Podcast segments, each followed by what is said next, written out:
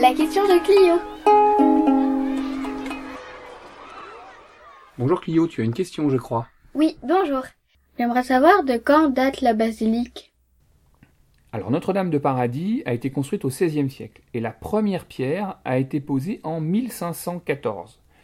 Euh, en fait, à l'origine, c'est pas une basilique. Elle ne devient basilique qu'en 1914 et elle ne devient même église qu'en 1590. Donc tout d'abord, on a une chapelle. Euh, pourquoi on a une chapelle? Parce qu'il existe déjà une église à Hennebon. Cette église, c'est l'église Saint-Gilles-Trémoec. Alors malheureusement, on ne sait pas où elle se trouvait. Ça n'a rien à voir avec l'autre Saint-Gilles, qu'on appelait Saint-Gilles-des-Champs. Non, Saint-Gilles-Trémoec, elle n'était pas dans la ville close, mais à côté. Et elle a été détruite à la fin du XVIe siècle. Et c'est après sa destruction eh qu'on a décidé que ce qui deviendrait l'église de la ville, ce serait la chapelle Notre-Dame de Paradis. Et à ce moment-là, elle est devenue euh, chapelle. Et puis après, au début du XXe siècle, en 1914, eh bien, on lui a donné ce titre de basilique à cause du pèlerinage très important qui se déroulait autour du vœu d'Enbon.